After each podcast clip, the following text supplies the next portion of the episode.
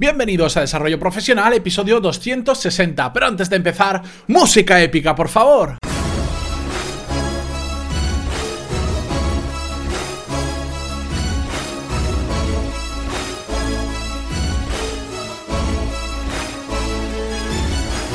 Muy buenos días a todos y bienvenidos un miércoles más a Desarrollo Profesional, el podcast donde ya sabéis que hablamos sobre todas las técnicas, habilidades, estrategias y trucos necesarios para mejorar cada día en nuestro trabajo, aunque solo sea un poco, ya sabéis que esa mejora continua es la que nos da grandes resultados en el medio y en el largo plazo. Mejor que pegarnos a tracones, a estudiar o... No, poquito a poco, todos los días podemos conseguir grandes resultados en el medio o el largo plazo, como os decía. Hoy vamos a hablar sobre un tema que lo toqué muy, muy, muy muy de pasada hace muchísimos episodios, cuando de hecho era el formato antiguo del podcast, era, es, es uno de los 17 primeros episodios, donde hablé sobre empezar por los principios. Y una de las cosas que comentaba ahí, os compartí con vosotros cuáles eran mis principios profesionales, que de hecho los podéis ver en pantaloni.es barra quién soy, quién guion soy, o, en pantaloni.es, ahí tenéis un botón que es eh, quién soy. Y bueno, cuento muy brevemente una historia sobre mí, lo, que he hecho hasta ahora, que ya lo conocéis, los que escucháis mucho el podcast ya lo sabéis de memoria, pero abajo del todo, bueno, pues están los principios que yo aplico profesionalmente y en los que, digamos, baso eh, todas las acciones que hago en el día a día a nivel profesional y que también, de alguna manera directamente, también guían mi vida personal.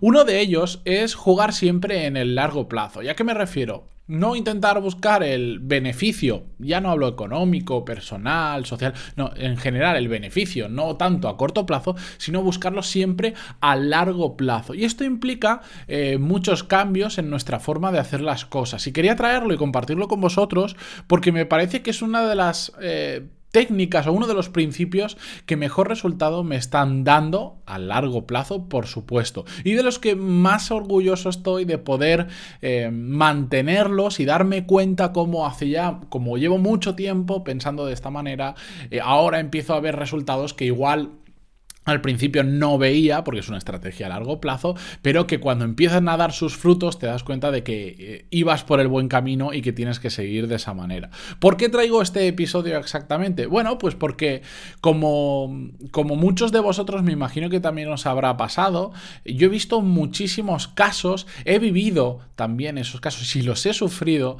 de situaciones en las que Em, el, largo plazo no se miraba y solo se miraba el beneficio a corto plazo. Sobre todo cuando trabajas en una empresa, pues hay empresas en las que, y hablo de forma genérica, en las que el beneficio a corto plazo es, eh, se busca muchísimo más intencionadamente que a largo plazo. En cambio hay otras que lo hacen bien y buscan el largo plazo, no, no dejan de pensar en el corto, pero sobre todo buscan el largo plazo, que es como deberíamos pensar todos. Bueno, todos hemos sufrido esas situaciones en las que se están tomando malas decisiones en el, ahora, ¿de acuerdo? Que sabemos que ahora pueden tener, pueden afectar poco pero a largo plazo pueden convertirse en grandes problemas. Y esto yo le llamo uh, bombas de relojería. Bombas que tú dices ahí, sí, he puesto una bomba, sé que es una bomba, sé que está mal, sé que algún día explotará, pero tiene puesto un reloj para que explote dentro de muchísimo tiempo. No sé cuándo exactamente, pero para dentro de mucho tiempo, entonces tampoco me preocupa, porque eso hace que me da un beneficio ahora de no sé cuánto. Esto yo lo he vivido, lo he sufrido y lo he visto también en muchas empresas que se hace habitualmente. Normalmente se suele utilizar esto para resolver problemas que tenemos instantáneamente en la empresa, sea porque hay una falta de liquidez y necesitamos ingresar rápido, sea porque mm, nos hace falta más personas y eh, hacemos un proceso de selección demasiado poco, poco cuidado, demasiado rápido, igual cogemos una persona que no estamos 100% convencidos, pero es que lo necesitamos ya y es lo que hay. O en muchos aspectos de la empresa, y no hablo, ya digo, no solo económico, sino en cualquier área, eh, malas decisiones estratégicas, porque a corto plazo son muy buenas, pero a largo mm, ya estamos dudando. Bueno, pues yo lo que os puedo decir, cuando detectéis una situación de estas, que al final no hace falta tener un conocimiento de estrategia y de historias a largo plazo muy grande, para nada. Normalmente, cuando esas situaciones se da, hay algo en tu interior que te está diciendo, o en base a tu experiencia,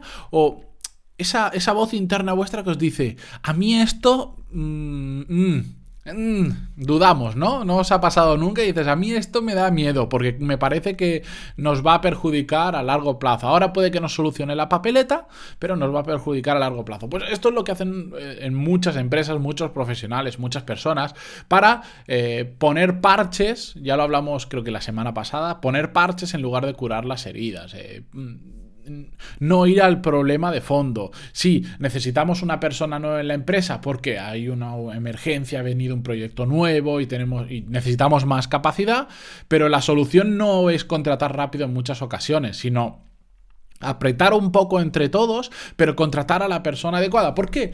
Porque a lo largo, a largo plazo, igual esa persona que contratamos, pues empieza rindiendo bien, pero si no se adecua al perfil que nosotros buscamos, a la cultura que tiene la empresa, etcétera, etcétera, al sueldo que esa persona se merece tener, tarde o temprano esa relación se va a romper. Y, para seguir con el ejemplo, pasa muchísimo, pues eh, en ocasiones, eh, yo he visto empresas que contratan a una persona por un sueldo mucho más bajo que el mercado está pagando actualmente por ese mismo puesto. Bueno, pues a corto plazo tú puedes pensar, perfecto, si me iba a gastar, en, por decir, 30.000 euros al año en esta persona, le he podido contratar por 24.000, me ahorro 6.000 euros al año. Perfecto. Y la otra persona ha aceptado, no estoy haciendo nada mal, se lo he propuesto, ha aceptado muy bien. Todo esto a corto plazo, pues sí, parece que te va a dar una mejora económica, una reducción de gastos, pero ¿qué va a pasar? Que esa persona mm, sería muy raro que en poco tiempo no se dé cuenta de que esos 24.000 euros que gana ahora, en cualquier otra empresa va a ganar 30.000 o más.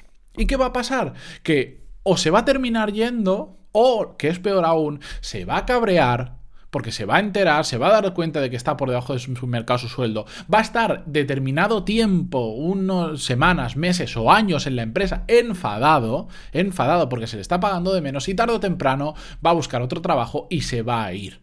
Y lo vamos a tener durante ese tiempo no rindiendo como tendría que rendir porque está enfadado, está desmotivado y, se quiere ir. ¿De acuerdo?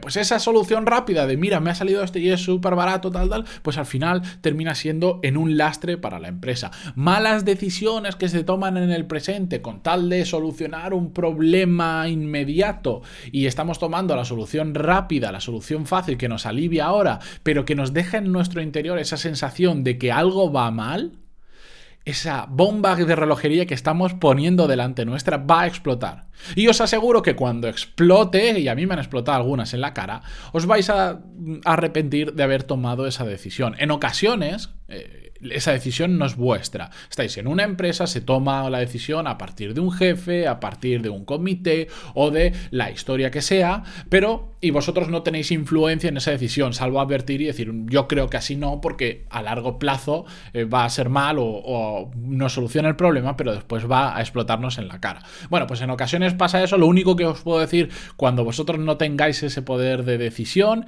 es que os anticipéis a cuando la bomba de relojería explote. Es decir, si sabéis que lo va a hacer, intentar anticiparos lo máximo posible dentro de vuestras capacidades como como directivos, jefes o empleados de la empresa o incluso, que yo ya lo tengo clarísimo, yo si trabajara ahora para otra empresa y viera que es una empresa de estas que les encanta tomar decisiones rápidas y que a largo plazo van a explotarnos en la cara, no tendría ningún problema en, en irme. Porque sé que va a explotar y el día que explote va a ser peor o va a ser más difícil la salida o eh, te vas a comer un marrón que no te mereces comer porque tú advertiste de que eso iba a pasar, nadie te hizo caso y terminó pasando, o porque no te dejan implementar las medidas de contención para cuando esa bomba explote. Por decir, si sabemos que hay una bomba de relojería delante nuestra que algún día va a explotar, no sabemos cuándo, pues si le construimos un sarcófago de hormigón armado, igual cuando explote no, no mata a nadie, solo rompe un poco el sarcófago. Eso sería poner una medida de prevención eh, en, en esta analogía un poco extraña que estoy haciendo, pero para que nos entendamos.